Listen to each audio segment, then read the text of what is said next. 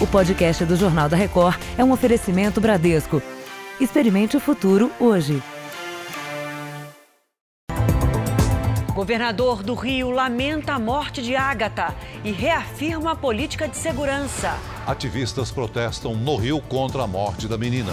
Em vídeo exclusivo, filho da deputada Flor de Lis conta como matou o pastor Anderson. Presidente Jair Bolsonaro chega a Nova York para discurso na ONU.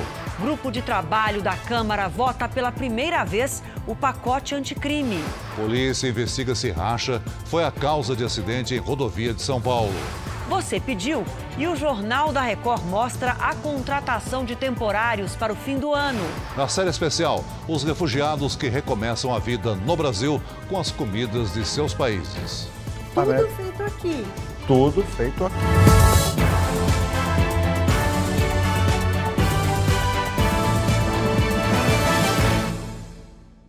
Oferecimento Bradesco. Experimente o futuro hoje.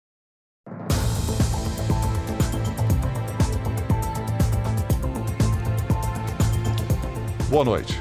Os policiais militares que estavam no local onde a menina Agatha Félix foi morta na última sexta-feira começaram a ser ouvidos. Eles também entregaram as armas que usavam naquela noite. Os investigadores querem saber se o tiro que matou Agatha partiu de alguma dessas armas. Os oito PMs chegaram à delegacia de homicídios em uma viatura e um táxi. Todos estavam no complexo do Alemão na sexta, quando Agatha Félix, de 8 anos, foi baleada nas costas.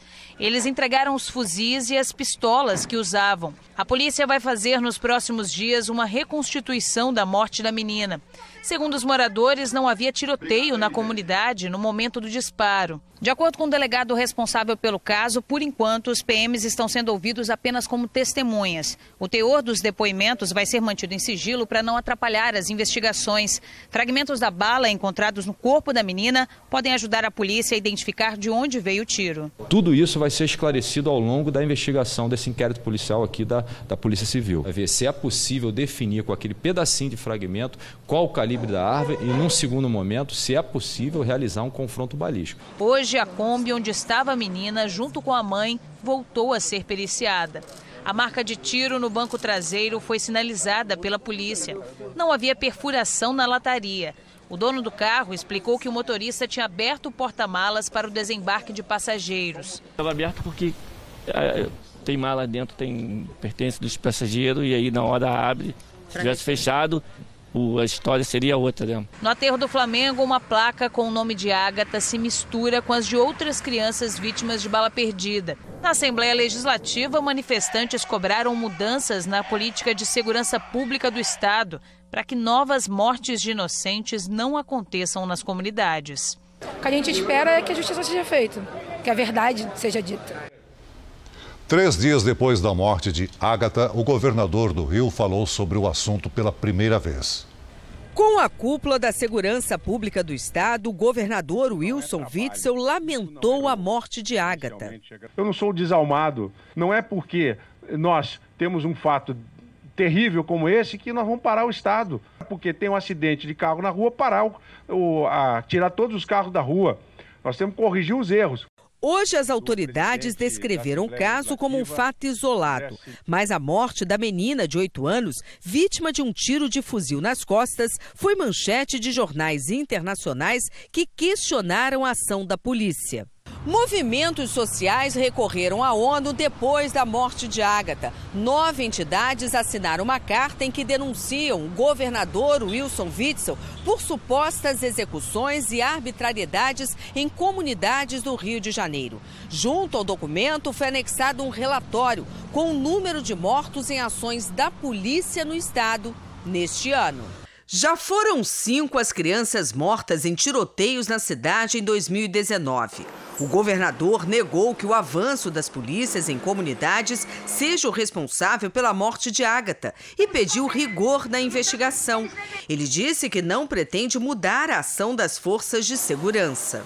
O crime organizado sabe que eles vão sofrer mais perdas ainda. Nós não temos a menor intenção de parar de fazer o que está sendo feito. Daqui a pouco a gente atualiza as informações sobre os depoimentos dos policiais acusados de terem atirado contra a menina. Bom, o Brasil ocupa a quinta posição no ranking de países onde mais se morre no trânsito. A cada 15 minutos, uma pessoa perde a vida. No fim de semana, um acidente envolvendo cinco carros deixou três mortos na Grande São Paulo. A polícia investiga se o motorista que provocou a batida participava de um racha. O carro que vem no sentido interior de São Paulo fica sem controle, invade o canteiro central e capota várias vezes na pista contrária. Quatro veículos foram atingidos. A polícia quer saber se o motorista que provocou o acidente participava de um racha. Não é possível dizer que ele estava participando de um racha. A velocidade era sim alta, é, mais alta do que a da via, mas não muito mais alta, não de forma incompatível. O que chama atenção é que ao lado dele um outro carro estava passando uma velocidade absolutamente incompatível, por volta de 190, 200 por hora, alguma coisa assim. Os investigadores também não descartam falha mecânica. Wagner Magela da Silva, de 27 anos, foi enterrado hoje em Aguaí, no interior de São Paulo. Patrick da Silva, de 20 anos, e Natasha dos Santos, de 18, estavam nesse carro prata, o primeiro a ser atingido. Eles morreram na hora. O enterro aconteceu em Atibaia, também no interior paulista. Outras duas pessoas ficaram feridas no acidente. Um deles segue internado em estado grave. O Brasil é o quinto país com maior número de mortes no trânsito. Para frear os números e para preservar a vida, não tem segredo. É sentar no banco do motorista e esquecer de qualquer outra coisa que não seja dirigir. Pelo menos 485 mil pessoas morreram nos últimos 10 anos.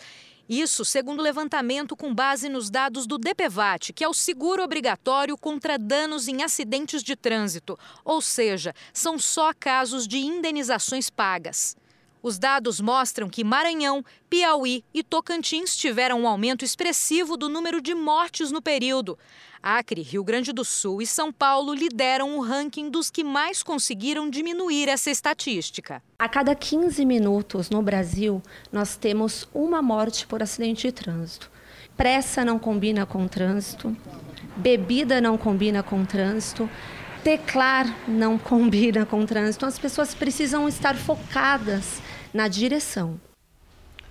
Os líderes de mais de 60 países estão reunidos em Nova York para participar da Cúpula de Ação Climática e da Assembleia Geral da ONU. O presidente Jair Bolsonaro já está na cidade e fará o discurso de abertura da reunião nesta terça-feira.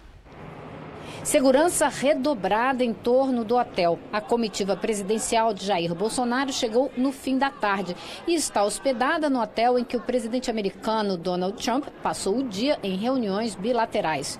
Bolsonaro sentiu dores durante o voo e pela primeira vez precisou usar o quarto do avião presidencial. Agora à noite, já recuperado, saiu para jantar acompanhado da mulher e de membros da comitiva presidencial. Durante a tarde, Trump apareceu de surpresa na cúpula do clima, mas não discursou.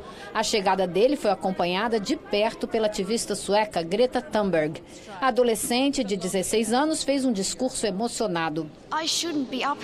Eu não deveria estar aqui, deveria estar na escola. Vocês roubaram meus sonhos e minha infância. Pessoas estão morrendo, os ecossistemas entrando em colapso. E vocês só sabem falar sobre dinheiro. Como ousam? How dare you? O ator Harrison Ford, que dirige a ONG Conservação Internacional, falou sobre a importância da preservação da Amazônia para o clima e anunciou uma doação de 80 milhões de reais para projetos em defesa da floresta, que sofre há 30 anos com o desmatamento e as queimadas. O presidente da França, Emmanuel Macron, também anunciou um investimento internacional no valor equivalente a 2 bilhões de reais para a proteção das florestas tropicais, incluindo a Amazônia. Ele disse que todos os países estão dispostos e têm esperança de trabalhar junto com o Brasil na questão ambiental. A situação da Amazônia e o meio ambiente farão parte do discurso do presidente Jair Bolsonaro nesta terça-feira, diante da Assembleia Geral das Nações Unidas. Depois ele volta aqui para o hotel onde vai se encontrar com o ex-prefeito de Nova York, Rudolph Giuliani, e deve ter ainda um encontro com o presidente americano Donald Trump, que ainda não faz parte da agenda oficial. 12 milhões e 600 mil brasileiros estão desempregados. A boa notícia é que há previsão de aumento de vagas para temporários. Esse foi o assunto campeão na enquete que fizemos aqui no JR da sexta-feira. Perguntamos se os nossos telespectadores, se vocês, internautas, queriam ver uma reportagem sobre trabalho ou sobre estudo. Ganhou com 52% dos votos trabalho. Mercadorias na mão, lá vai o Bruno, ajeitando tudo nas prateleiras. Depois de cinco meses parado, com emprego temporário agora, dá para começar a organizar a vida. Vai ter algumas coisas para poder pagar, né? Que ficam em atraso. E dá para continuar a vida, dá para continuar pagando as contas. Os brinquedos estão entre os produtos mais vendidos aqui. E por isso, nas próximas semanas, os corredores devem ficar bem mais cheios até o Dia das Crianças. Depois vem a expectativa pelas vendas de Natal. Para dar conta do movimento, a rede de lojas está contratando 150 trabalhadores temporários. O contrato pode chegar a seis meses. Tem o período agora do Dia das Crianças, pós Dia das Crianças tem Natal e depois do Natal a gente tem o volta às aulas, né? Nesta época de contratações temporárias, que vai de setembro a dezembro, uma associação do setor prevê a abertura de mais de 500 mil vagas. Isso representa um crescimento de 14% na comparação com o mesmo período do ano passado. Trabalho no comércio e nas indústrias, como esta na Grande São Paulo, que é especializada na decoração de Natal de shoppings e conquistou mais clientes nesse ano. Em faturamento, nós dobramos nosso faturamento, então para a gente foi um ano muito legal. Acho que as pessoas estão um pouco mais otimistas, talvez, com, com o futuro. Como investe no treinamento dos temporários, a empresa sempre procura manter depois os melhores talentos. Ficar de vez é a expectativa do Lucas. Bom, eu estou dando o meu melhor aqui em tudo, tanto que eu já trabalhei um pouquinho em cada área e eu acho que eu estou me adaptando bem a todas. Acho que a gente tem que estar bem ativo, bem, bem esperto no serviço. Está chegando a hora de soltar a voz e emocionar sem jurados e, claro, o telespectador. A segunda temporada do Canta Comigo começa nesta quarta-feira.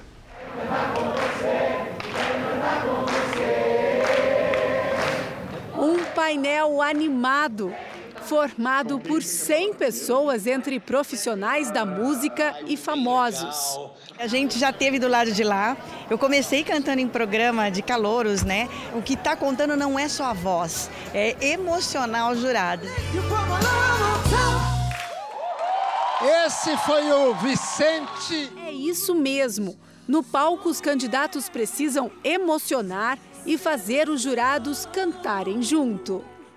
Quanto maior o número de jurados em pé, mais pontos o candidato ganha. Gugu, depois eles duelam no final, é isso? É isso mesmo. Quanto mais jurados levantarem, mais pontos eles ganham. No final, realmente existe o duelo para saber quem fica para a semifinal.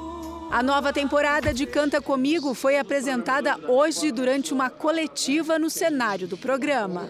Os jurados também estavam lá. Eu não sei se eu encararia esse painel. Eu prefiro estar no circuito Barrondina do Carnaval de Salvador cantando para uma multidão, porque é muito difícil. Vibramos muito, chorei com as histórias deles, histórias de superação e sabe, assim, chegando num, num, num limite que deixa você apaixonado. Os candidatos defendem os mais variados estilos e podem se apresentar sozinhos ou em grupo. Quem vencer leva o prêmio de 300 mil reais. As pessoas que vêm aqui são pessoas que não necessariamente são profissionais uh, da música ou querem ser profissionais da música. São pessoas que gostam de cantar, que querem cantar e que tem, às vezes têm até outras profissões. A vencedora da primeira edição agora faz parte dos 100 jurados deste painel concorrido. Débora, como é para você agora estar aqui neste do outro lado? Eu me sinto muito feliz, é uma honra muito grande, né? É ter essa oportunidade. É sinto que, que cada vez, cada candidato que entra naquele palco, eu sei exatamente o que eles estão sentindo, exatamente o que eles estão é, passando, né? E aumenta assim a responsabilidade. Você não pode perder a nova temporada de Canta Comigo. O programa estreia nesta quarta-feira, 11 da noite, logo após a Fazenda.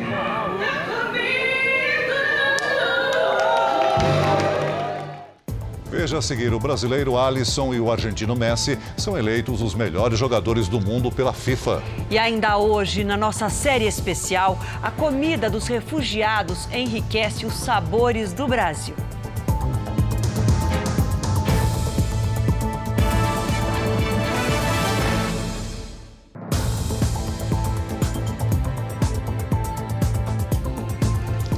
Pacote anticrime encaminhado ao Congresso pelo ministro da Justiça e Segurança Pública, Sérgio Moro, enfrenta esta semana o primeiro teste na Câmara. A proposta começa a ser votada amanhã pelo grupo de trabalho.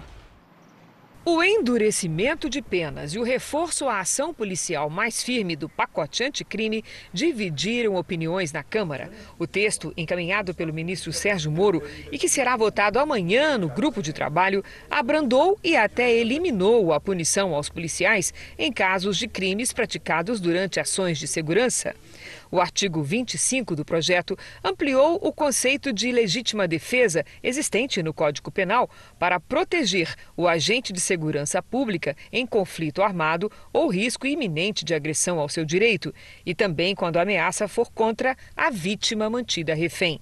Já o artigo 23 diz que o juiz poderá reduzir a pena até a metade ou deixar de aplicá-la se o excesso decorrer de medo, surpresa ou violenta emoção. O artigo da lei que ameniza a punição aos policiais, o excludente de ilicitude, tem o apoio de apenas quatro ou cinco deputados dos 14 que integram o grupo de trabalho.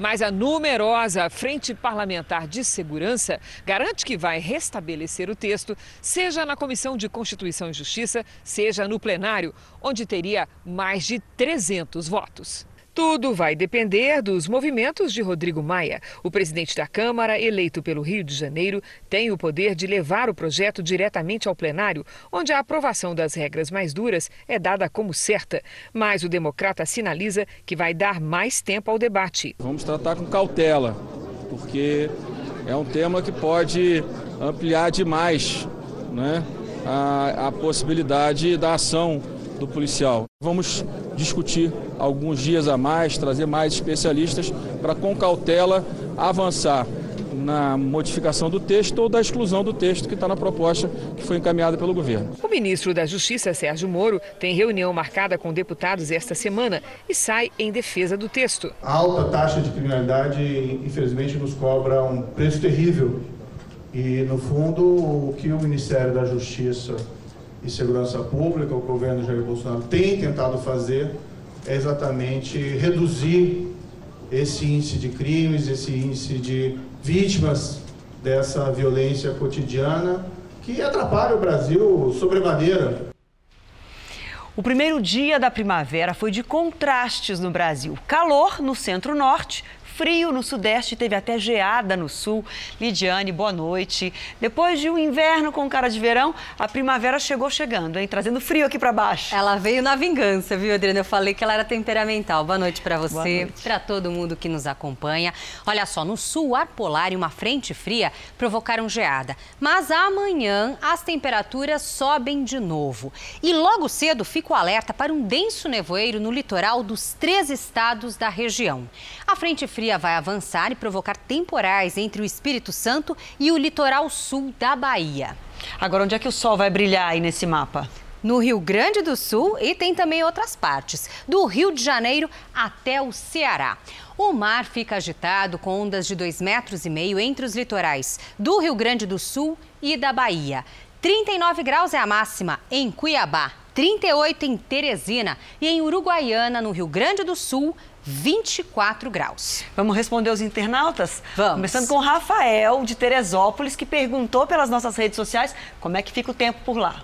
Vamos lá, olha só, Rafael, tanto na capital quanto em Teresópolis, frio com chuva e máxima de 22 graus. E o Natan Silva também, que é previsão do tempo delivery. Ele é lá de Feira de Santana, na Opa, Bahia. Opa, vamos lá, Natan, cuidado por aí, viu? Amanhã, previsão de temporais que podem causar alagamentos. A máxima é de 26 graus. Aproveito para concluir com a previsão de São Paulo, onde o frio e a chuvinha vão continuar com 17 graus de máxima. Lembrando que para participar, só mandar mensagem com a hashtag você no JR. A gente está esperando a sua participação. Obrigada, Lidiane. Até amanhã. Até amanhã. Dia de premiação da FIFA, Lionel Messi se tornou o maior vencedor do título de melhor do mundo no futebol masculino. E o brasileiro Alisson foi eleito o melhor goleiro. Alisson Becker. A brasileira Marta foi quem entregou o prêmio para Alisson, do Liverpool. Messi do Barcelona foi eleito o número um do mundo pela sexta vez, um recorde entre os homens, e se igualou a Marta. O argentino não conquistava o prêmio há quatro anos. A realidade pode inspirar a ficção e as novelas ajudam a discutir os problemas da sociedade. Em Topíssima da Record TV, os conflitos da adolescência trazem lições que podem ajudar pais e filhos. Na novela Topíssima, ele comanda investigações, enfrenta criminosos e joga duro com traficantes. O tiro tá escapando daquele carro, vamos atrás dele! Mas em casa, o delegado André é quem recebe ordens da filha adolescente. Pai solteiro, ele cuida sozinho da menina. Faz o que pode para lidar com essa fase de transição, quase sempre complicada. A Jade ficou mocinha. É, mocinha. Mocinha, tipo. Não é mais criança, é isso? a Jade está passando por uma transição entre a infância e a adolescência. Era esperado pela idade dela. Não faço a menor ideia de como eu vou tocar nesse assunto com a Jade. Quem faz esse papel é a mãe. Não é papel de mãe, é de quem queria falar dessa questão. E o ator Sidney Sampaio, que faz o delegado André, está quase vivendo tudo isso na vida real. Ele tem um filho de 8 anos. A experiência na ficção serve como um laboratório, um aprendizado do que está por vir dentro de alguns anos. É importante que os pais sejam muito próximos né? e, e sabendo jogar aberto, realmente expor, para que o filho sinta confiança de contar o que ele está vivendo, o que ele está passando. Então, é realmente um período aí bem delicado de educação duas filhas, uma com 17 anos no auge da adolescência e outra com 19, quase no fim da fase. Ana Paula e Felipe, moradores de Mauá, na Grande São Paulo, e pais da Emily e da Maiara, acham que conseguem dosar a autoridade com conversa. O Felipe e a Ana Paula são fotógrafos para eles, a melhor maneira de aproximar os filhos adolescentes é envolvê-los no trabalho dos pais. Para a família, não existe assunto tabu dentro de casa. Conversam sobre tudo. O assunto que não é conversado em casa, ele vai ser conversado em algum lugar. Né? Então, assim, o pai ele achar que ele não falar sobre determinado assunto com o filho e achar que aquilo vai acabar por ali, está errado, porque ele vai procurar resposta em outros lugares. Né? E a gente fica mais tranquilo quando elas nos procuram. Né? E a gente dá essa liberdade para eles. Mesmo com apoio e compreensão em casa, as meninas confessam a dificuldade em se abrir com os pais. Às vezes é vergonha, às vezes é medo de julgar, talvez, por não ser uma coisa que você sabe que não aceitem com facilidade. Então, dá aquele receio de contar e saber que não vai ser bem aceito, alguma coisa nesse tipo, e aí fica. prefere não falar, né? Eu, eu ah. sou assim, é. Eu sou bem assim, fechada em contar as minhas coisas. Em Topíssima, Jandira é uma menina bonita, alegre e ambiciosa. Depois de ser seduzida por Vitor, ao pensar que o rapaz é filho de um milionário, ela descobre que está grávida. Jandira morre durante um aborto numa clínica clandestina. A história dela serve de alerta para os pais e os adolescentes. Esta psicóloga avalia que temas delicados, quando abordados pelas novelas, servem como ponto de partida para as discussões em família. Se existe uma liberdade total, se os pais deixam tudo em nome de uma sociedade que hoje é, é, é mais liberal, eles podem é, perceber aquilo como um abandono. A senhora é insuportável! O personagem Fernando, interpretado por Guilherme Seta, também passa por isso. Depois que a irmã Jandira morre, ele vira um adolescente revoltado e dissimulado. Falta as aulas e em casa mente o tempo todo. Mãe, eu tô atrasado pra aula. Tchau! Com uma família mergulhada em crises, ele se envolve no mundo do crime. Eu tive que acionar outro aviãozinho. Mas eu já disse pra você que não foi isso, Pedro. Eu cheguei em casa, minha mãe deixou de castigo. Ah, é? Problemas comuns na sociedade brasileira, que na novela ganham caráter educativo, segundo a diretora de conteúdo, Cristiane Cardoso. A novela é para família, não só para família, mas para adolescentes, para pessoas até que, que, que dão valor a valores, princípios. Né? As pessoas, muitas delas, é, não têm uma família, não têm, é, não tem um lar, ela tem até uma vida des, destruída. E a novela também fala com essas pessoas. Então, não é só para um, um grupo de pessoas. Né? Você tem ali vários núcleos na novela que mostra assim, várias classes sociais. E nós mostramos a realidade, não a ficção que normalmente se fala por aí. Sidney Sampaio concorda. Assuntos como esses, tratados abertamente na televisão, como no caso de Topíssima, ajudam na solução de conflitos reais. Quando as pessoas veem a novela, elas tentam de alguma forma se reconhecer, reconhecer sua família, seu vizinho, seu parente. Afinal, se a arte imita a vida, por que não o contrário? Eu acho que é uma novela muito bacana nesse sentido, porque ela aborda diversos temas que que geram muitas dúvidas, né, para quem está educando, para quem está passando por esse problema. E, e, é bacana a gente poder dividir esses conflitos na novela para ajudar os pais que estão passando por isso também. Veja a seguir: o filho da deputada Flor de Lis conta como matou o pastor Anderson do Carmo. E na nossa série especial, sabores e temperos do mundo viram a receita para o recomeço de milhares de refugiados no Brasil.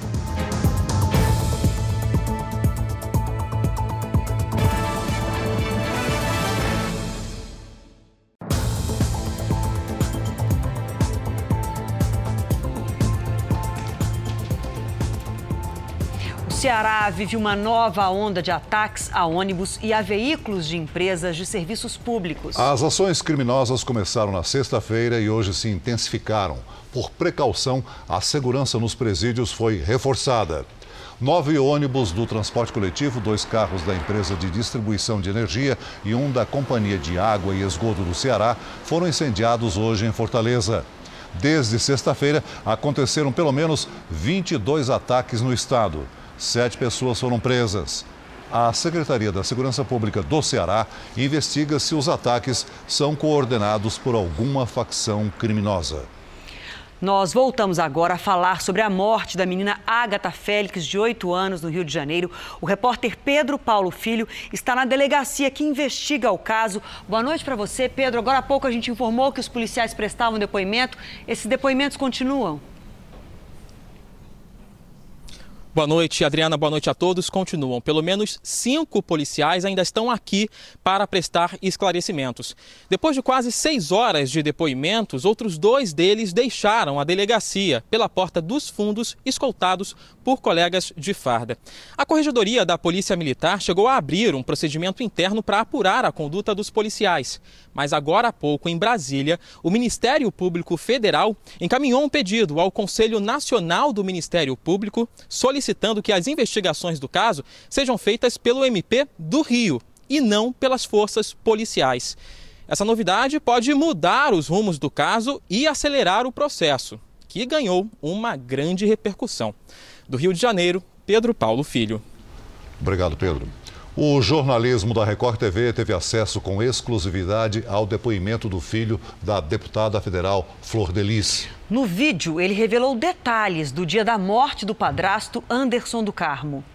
Dois dias depois da prisão, Flávio dos Santos deu o primeiro depoimento à polícia. O filho biológico da deputada Flor de Lis afirmou que a arma usada no crime não teria sido comprada com a intenção de matar o pastor Anderson do Carmo. No momento nenhum me passou na imagem, na cabeça de matar o Anderson. Momento nenhum. Se não fosse o Lucas, eu não teria comprado a arma.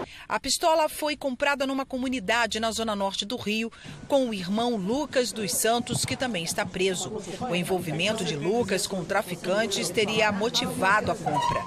Eu ficar com medo do Lucas e saber ele não era capaz, mas o, pessoal que estava andando com ele seria capaz, eu fiquei com medo. Aos policiais, Flávio também contou que no dia da morte de Anderson teria visto Lucas entrar armado na casa e que por isso decidiu pegar a arma comprada com a ajuda do irmão para se defender. Ele temia que algum familiar fosse agredido, mas ao descer até a garagem, viu o pastor e mudou de ideia. Quando eu olhei o Anderson ali, eu já esqueci do Lucas, foi automático. Hum. Parece que me deu baque ali e já veio já o que minha irmã me falou. Foi uma coisa muito rápida. Segundo Flávio, ele lembrou de um suposto assédio cometido pelo pastor Anderson a uma das irmãs. O filho da deputada demonstrou aos agentes a posição que estava na hora que atirou. Pegou aqui, eu lembro que ele estava de lado, entendeu? No fim de semana, a polícia fez a reconstituição do crime. Os irmãos presos compareceram, mas se recusaram a colaborar. O advogado de Flávio dos Santos pediu a anulação do depoimento, já que ele não estava acompanhado de um advogado. A Defensoria Pública, que assumiu a defesa de Lucas dos Santos, ainda não se pronunciou. O impasse político continua em Israel. O primeiro-ministro Benjamin Netanyahu e o principal opositor sinalizaram que poderiam formar um governo de coalizão com rotatividade no cargo de premier. As negociações começaram hoje na presença do presidente de Israel, Ruben Rivlin. Foram mais de duas horas a portas fechadas para definir o próximo governo, já que nenhum dos dois candidatos conseguiu obter maioria no parlamento. Nesta terça, os partidos de Benjamin Netanyahu e de Benny Gantz se reúnem para tentar acertar os termos da possível coalizão. Entre eles, quem será o primeiro a ocupar o cargo de premier. Caso fracassem, o presidente terá que escolher um dos candidatos para formar o próximo governo. O Ministério Público investiga a construtora MRV por um empreendimento em área que pode estar contaminada na Grande São Paulo. O terreno, que funcionou como lixão por muitos anos, agora vai receber um conjunto de prédios. Além de São Paulo, a construtora é investigada em Mato Grosso, Rio de Janeiro e Minas Gerais por danos ambientais. Era para ser a realização de um sonho para quem trabalhou e investiu tudo o que economizou em um apartamento desse condomínio no Parque São Vicente, em Mauá, na Grande São Paulo. São seis blocos que estão sendo construídos em um terreno de quase 16 mil metros quadrados. Só que o local foi usado por décadas como uma área de descarte de todo tipo de material. Tinha uns 30 metros de fundura aí e foi aterrado com um tipo de com, com, coisa, com, lixo. Tiraram caçamba de terra pra caramba. Ele está tirando um e trazendo outro. É caminhão caçamba aí pra caramba. Esse terreno não tem um histórico bom. Eu avisei a MRV. Eu informei isso, eu prestei um favor à MRV de contar isso para ela. Agora, se ela foi lá, mandou fazer sondagem, para verificar qual é a realidade do terreno e mesmo assim ela acha contento de continuar fazendo sem ter certeza do que está fazendo ali? Há também denúncias de que a terra contaminada, retirada durante a obra, teria sido despejada nesta área de proteção ambiental que pertence à Prefeitura de Mauá. O caso chamou a atenção de moradores e chegou até este vereador. A prefeitura teria, se fosse regimentalmente, teria 15 dias para me dar o retorno. Daí eu repeti o, requerimento novamente, por isso que tem, são dois, é, e não obtive a resposta até agora. Agora, se, se deixarem rodar mais, para que eles vendam, empre... comecem a vender ali e depois tomem atitude, daí quem vai ser prejudicado são aqueles que adquiriram o imóvel. O Parque São Vicente, em Mauá, no ABC Paulista, ficou conhecido por causa do escândalo do condomínio Barão de Mauá, que veio a público há quase 20 anos. 11 prédios residenciais foram construídos em cima de uma área contaminada, onde foram aterrados resíduos industriais. 5 mil pessoas foram prejudicadas. O empreendimento da MRV está sendo construído bem perto do Barão de Mauá, a cerca de um quilômetro. O Ministério Público investiga o caso. Os promotores também querem saber se uma nascente que existe no local foi atingida por uma obra da MRV. Eles apuram ainda as circunstâncias em que o alvará foi concedido para a empresa. Além do condomínio de Mauá, outras quatro áreas onde foram construídos empreendimentos da MRV constam do relatório da Secretaria de Saúde de São Paulo, que monitora populações expostas a solo contaminado. O relatório lista áreas mapeadas pela CETESB, órgão de gestão ambiental do Estado, que podem oferecer algum risco aos moradores.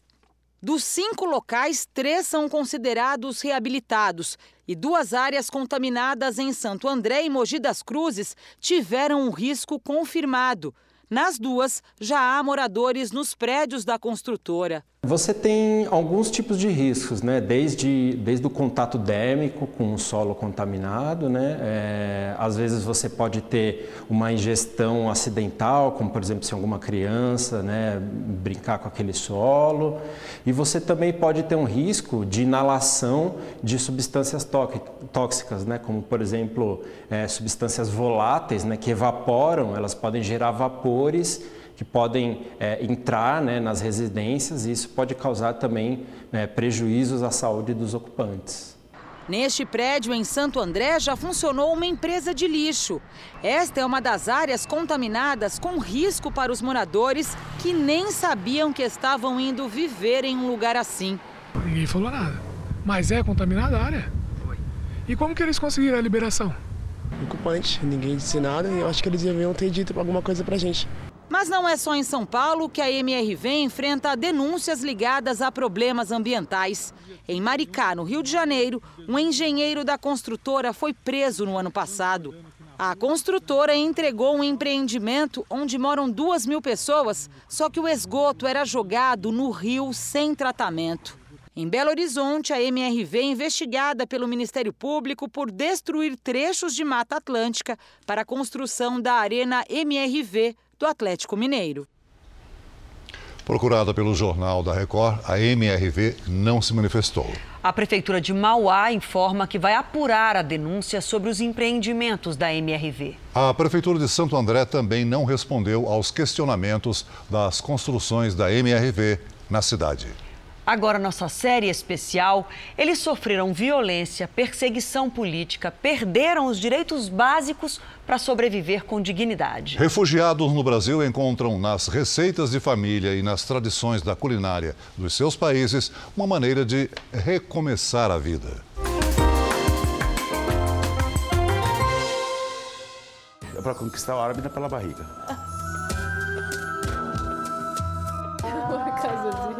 Esse barulho Sim. é.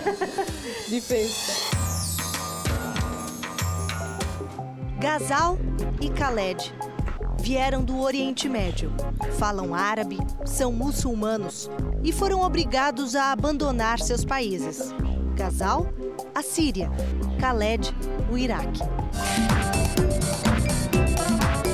Aqui encontraram refúgio e, em troca, enriquecem o paladar dos brasileiros com novos sabores.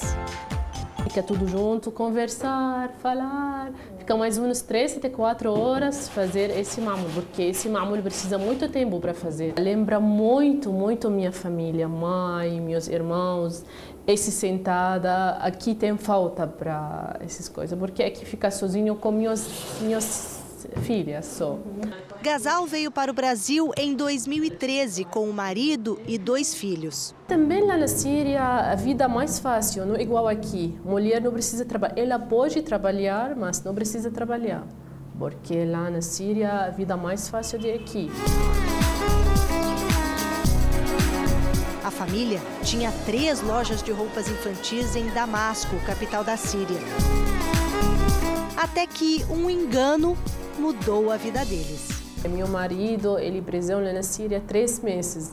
Ele foi preso? na Preso. Síria? Por quê? Porque o nome dele tem igual nome de outras pessoas. Ah, depois saiu, depois de três meses e meia, saiu. Quando ele saiu, fala para mim, não vou ficar mais ah, na Síria, vou viajar. Todo mundo fecha a porta, só o Brasil abre portas para a Síria sem documento, sem nada. País de Gazal, a Síria, tem sofrido com a guerra civil desde 2011. Naquele ano, em meio ao calor da Primavera Árabe, o povo sírio se revoltou contra o regime autoritário de Bashar al-Assad. Milícias armadas e grupos terroristas, em especial o Estado Islâmico, passaram a disputar território com o exército de Assad. Em oito anos, A guerra já matou quase meio milhão de pessoas e transformou 11 milhões de sírios em refugiados. Meu país bonito, antes da guerra, muito barato, muito uh, lindo.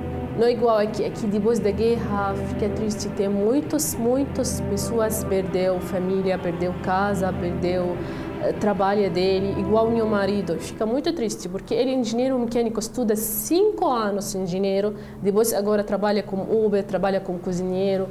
Essa coisa é muito triste para mim, Gazal e o marido perceberam assim que chegaram que o que os alimentava era também o que garantiria o próprio sustento. Chegaram a abrir um restaurante árabe e hoje Gazal oferece jantares típicos em casa para grupos fechados. Quando sente saudades da Síria, faz mamo, um doce que leva farinha de trigo, manteiga, tâmara e nozes e que é servido após o Ramadã, período de um mês em que os muçulmanos praticam o jejum. Esse doce aqui, ele é como se fosse o nosso panetone aqui no Brasil.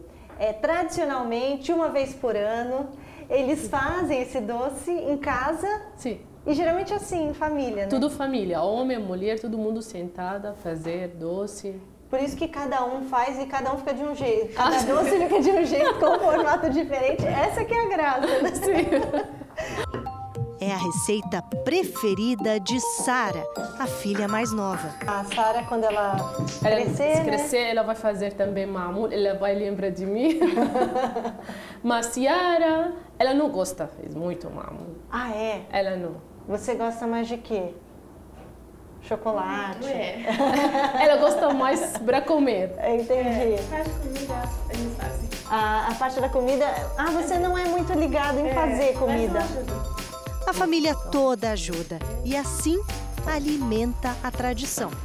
Quando cozinhar, cozinha com muito amor para eles gostar, para eles eh, comprar na minha minha comida. A saudade é um tempero que faz parte do cardápio de Khaled. Ele está no Brasil desde 2007. Antes de ter esse restaurante, trabalhou como ajudante geral em loja de móveis, em fábrica de bebidas, limpou banheiros. No Oriente Médio, lá no Iraque, vocês trabalhavam com o quê? A gente estudava. A gente não trabalhava. Não trabalhava. Estudava. E a sua mãe? Que A que minha ela mãe, fazia? dona de casa e professora de francês particular. Professora de francês. E o seu pai? Meu pai técnico. A comida virou negócio por causa da paulista Rosane, que teve a ideia quando provou o tempero da sogra. Eu falei assim, nossa, essa comida é maravilhosa. Falei, Cádiz, vamos comer, vamos, vamos vender, né? Quase dois anos, o casal e Dona Dúnia tocam um restaurante árabe em Mogi das Cruzes, região metropolitana de São Paulo. Você traz temperos que são De lá legítimos. mesmo. É, de lá mesmo. A gente traz de lá mesmo. É, o que, que é isso aqui? Esse aí é tempero de shawarma de frango. Esse é o za'atar. Aí você pode ver. Que vai naquele no pãozinho. Isso. vai- Olha o cheiro. Nossa, é muito perfumada. A comida é caseira. Caseira. A senhora cozinha para os seus clientes como se estivesse fazendo para os seus filhos. É? É igual. Ah, então isso que é. Esse dá diferente. No Brasil, Khaled reúne os amigos sempre que pode. Prepara almoços, que são banquetes. O que que tem aqui, Khaled? Palheta de cordeiro, tepsi feito de berinjela e a batata e molho de tomate, tabule, coalhada, hummus, arroz árabe, baba ganoush, falafel, suco de damasco, charuto de repolho, couve-flor com tahine, pão, batata frita, para quem gosta. Ah, Tudo tudo feito aqui. Tudo feito aqui. Hoje, o que satisfaz Khaled é retribuir com boa comida a nova família que o acolheu. Brasil tem mistura. Tem muita gente. Tem branco, preto, japonês, chinês, coreano. Então tem essa mistura que salva a gente.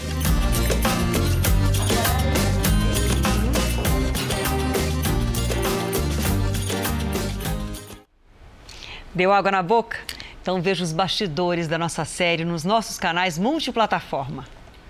O Supremo Tribunal Federal marcou para quarta-feira o julgamento de um processo que pode anular algumas das condenações relacionadas à Operação Lava Jato. Nós vamos ao vivo a Brasília com Tiago Nolasco.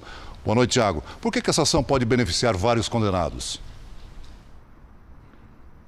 Oi, Celso e Adriana, boa noite para vocês, boa noite a todos. É porque o plenário do Supremo vai discutir a tese de que um réu delator tem que se manifestar nas alegações finais antes dos outros réus, como por exemplo os delatados. Os advogados de um ex-gerente da Petrobras pedem anulação de um processo justamente pela ordem das alegações finais, que é a última etapa antes do julgamento de um caso. O tema deve ser debatido no Supremo na próxima quarta-feira. Uh, os advogados do ex-gerente da Petrobras pedem essa anulação e a discussão ocorreu justamente na segunda turma, que já anulou a condenação do ex-presidente do Banco do Brasil e da Petrobras, Aldemir Bendini. Essa discussão pode ser a primeira vez que o Supremo anula um caso julgado na Operação Lava Jato pelo juiz Sérgio Moro. De Brasília, Tiago Nolasco. Obrigado, Tiago. O Jornal da Record termina aqui. Você pode assistir a edição de hoje na íntegra no Play Plus. E à meia-noite e meia tem mais uma edição do Jornal da Record com Sérgio Aguiar. Fique agora com a Fazenda ao vivo com o Marcos Mion. A gente volta a se encontrar amanhã aqui no JR. Até lá. Boa noite e até amanhã.